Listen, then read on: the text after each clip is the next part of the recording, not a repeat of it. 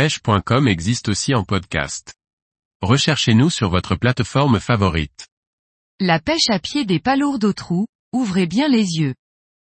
Par Olivier Lalouf. Les vasières sont d'une importance cruciale pour une multitude d'espèces. L'une d'entre elles, intéresse particulièrement les pêcheurs à pied. Enfouie quelques centimètres sous la vase, la palourde n'est pas facile à repérer. Les grosses, ce sont les palourdes de 4 cm et plus. Pour les repérer, les pêcheurs à pied se fient aux deux trous que forme la palourde pour s'alimenter. Une fois détectée, certains n'utilisent aucun outil pour la déloger, juste les doigts. Cette technique de pêche, c'est la pêche au trou. La bonne pratique de pêche pour limiter l'impact sur le milieu, c'est bien la pêche au trou et non de gratter à tout va avec un râteau n'importe où. Cette technique est la plus efficace, mais c'est aussi la technique la plus douce qui permet d'éviter de ratisser la vasière. À marée descendante, la mer découvre les parcs ostréicoles et les vasières, mais sachez qu'il est interdit de pêcher les coquillages et les poissons dedans ou à proximité de toutes les concessions marines. Nous pouvons rencontrer deux espèces de palourdes, la palourde autochtone dite européenne, Ruditapes decussatus, et la palourde japonaise, Ruditapes philippinarum, qui a été introduite. Pour les différencier, rien de plus simple.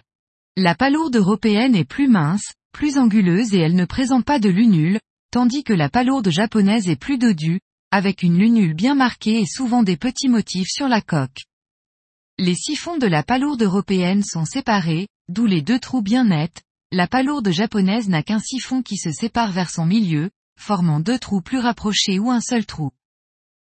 En plus de taille légale de 4 cm, s'ajoute aussi la quantité. Outre les 200 unités par jour et par pêcheur, le quota le plus important à ne pas dépasser, c'est celui de sa consommation personnelle.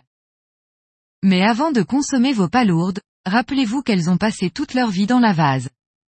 Voici un petit conseil qui pourrait bien éviter de gâcher votre pêche.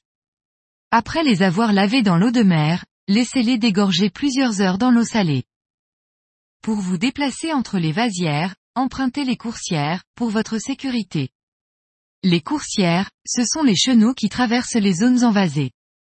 Comme la vase y est plus compacte, il est plus facile de s'y déplacer. Les vasières sont les milieux les plus riches et les plus productifs de la planète, elles produisent plus, sur une même superficie que la forêt amazonienne. Il faut donc préserver ces milieux si riches. Le pêcheur à pied n'est pas le seul à se nourrir sur la vase. Il y a, bien sûr, les oiseaux limicoles qui picorent les vers et les coquillages. En hiver, ce sont les bernages cravants qui prennent le relais. Ces oies migratrices arrivent par milliers pour se nourrir sur les côtes atlantiques principalement de zoster, petites plantes fines poussant sur les vases. C'est une espèce protégée pour laquelle le site de Marennes-Oléron est l'un des plus importants d'Europe. Pour préserver de bonnes conditions d'hivernage, il est important de ne pas détruire ces herbiers, par le labourage et le piétinement. La réglementation et les alertes sanitaires varient d'un site à l'autre, n'oubliez pas de vous renseigner auprès des services maritimes avant d'aller pêcher.